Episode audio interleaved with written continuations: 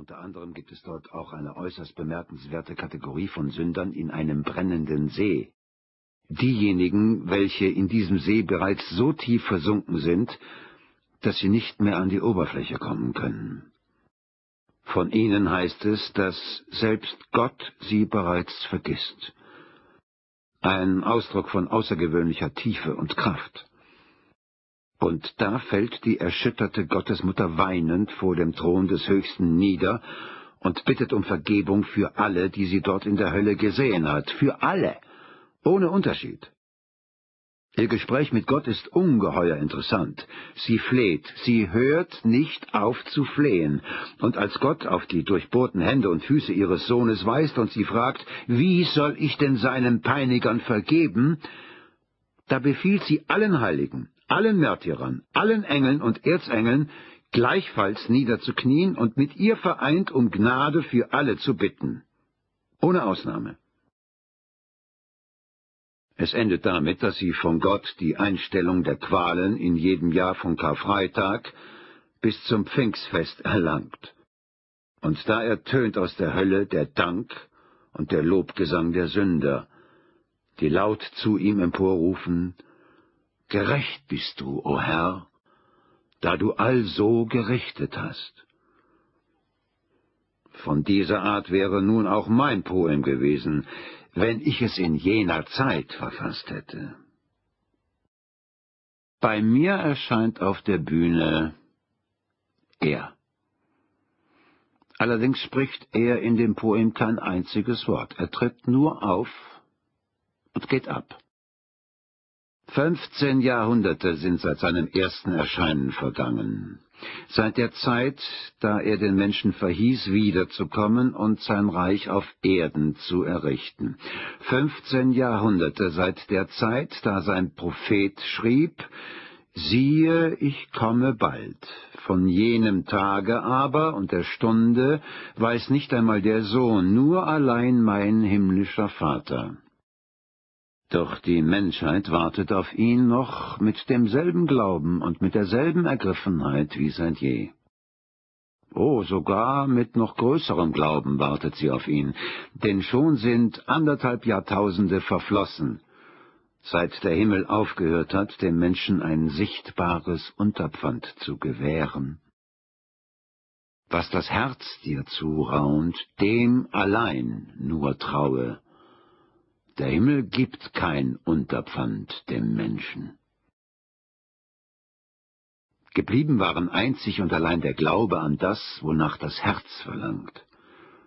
Freilich, es geschahen damals wohl noch viele Wunder. Es gab Heilige, die Wunderheilungen vollbrachten, und zu manchen frommen Einsiedlern stieg die Himmelskönigin in eigener Person herab, wie wir aus den Viten wissen. Aber der Teufel schläft ja nie. Und schon begannen in der Menschheit Zweifel an der Echtheit dieser Wunder aufzutauchen. Im Norden, in Deutschland, verbreitete sich gerade damals eine furchtbare neue Ketzerei.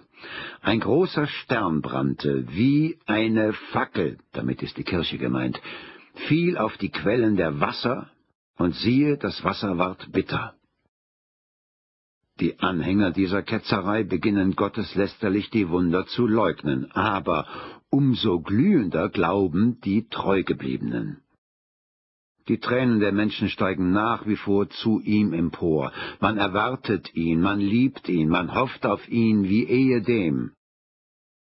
Und nun hatte die Menschheit schon so viele Jahrhunderte in feurigen Glauben zu ihm gebetet und ihn angerufen, Herr, erscheine uns! Dass er in seinem unermesslichen Mitleid zu den Flehenden herabsteigen will. Er hatte aber auch vordem schon etliche Gerechte, Märtyrer und heilige Einsiedler erhört und sie auf Erden besucht, wie es in deren Viten geschrieben steht. Bei uns hat Tschutschew das Gleiche von Russland bezeugt, und er hat selber aus tiefstem Herzensgrunde an die Wahrheit seiner Worte geglaubt in der Strophe Dich, mein Heimatland hat der Himmelskönig wohl in Knechtsgestalt, von der Kreuzeslast tief gebeugt durchwandert. und dabei gesegnet dich, mein Mann. Was auch tatsächlich so geschehen ist, das sage ich dir. Aber nun verlangte es ihn in seiner Barmherzigkeit, wenigstens auf einen Augenblick zum Volk hinabzusteigen, zu dem sich quälenden, dem leidenden, schmutzig sündigen, doch kindlich ihn liebenden Volk. Die Handlung spielt bei mir in Spanien, in Sevilla, auf dem Höhepunkt der Inquisition, als zum Ruhme Gottes im ganzen Land täglich die Scheiterhaufen zum Himmel loderten und man in prunkvollen Autodafés verruchte Ketzer verbrannte. Oh, das war natürlich nicht jene Wiederkunft, in der er nach seiner Verheißung am Ende der Zeiten erscheinen wird, in himmlischer Glorie, plötzlich, gleich wie der Blitz leuchtet von Osten bis Westen. Nein, diesmal will er nur für einen Augenblick seine Kinder wiedersehen. Und zwar gerade dort, wo die Scheiterhaufen mit den Ketzern prasselten. In unermesslichem Erbarmen kommt er zu ihnen. Noch einmal in derselben menschlichen Gestalt, in der er einst 33 Jahre lang unter den Menschen wandelte, vor anderthalb Jahrtausenden. Er steigt hinab auf die glutheißen Plätze der südlichen Stadt, in der erst am Vorabend im Beisein des Königs, seines Hofes, aller Granden und Kirchenfürsten und der reizendsten Damen der Hofgesellschaft vor den Augen der zahlreichen Einwohnerschaft Sevillas vom greisen Kardinal Großinquisitor fast ein volles hundert Ketzer ad majorem gloriam Dei auf einmal verbrannt worden war. Er erschien ganz still und unbemerkt. Und doch, seltsamerweise, sie erkennen ihn alle. Das könnte eine der besten Stellen des Poems sein. Das heißt, woran sie ihn eigentlich alle erkennen. Eine unwiderstehliche Macht zieht das Volk zu ihm. Es umringt ihn, es werden mehr und mehr, sie folgen ihm, wohin er geht. Er aber wandelt stumm unter ihnen mit dem stillen Lächeln unendlichen Mitgefühls.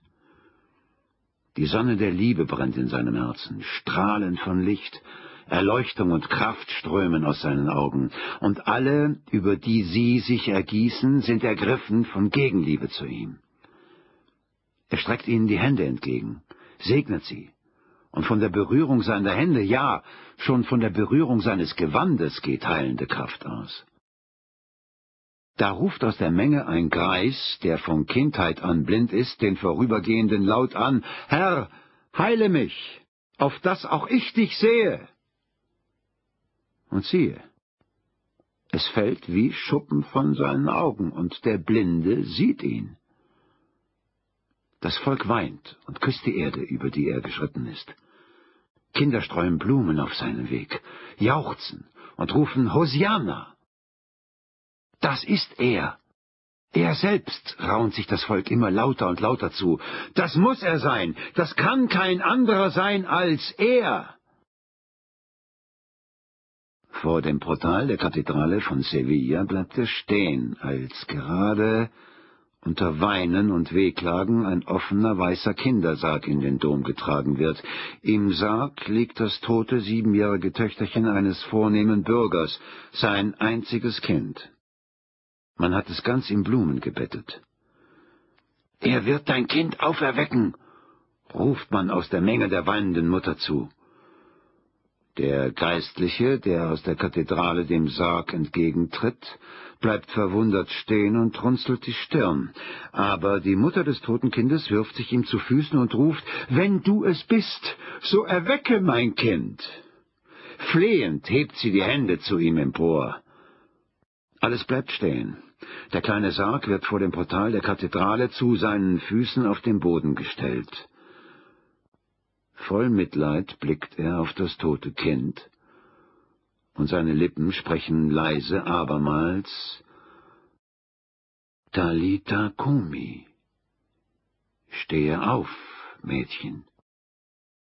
Und das Mädchen erhebt sich im Sarge, setzt sich auf und blickt sich lächelnd mit weit offenen, verwunderten Äuglein um. Seine Hände pressen die weißen Rosen, mit denen es im Sarge lag,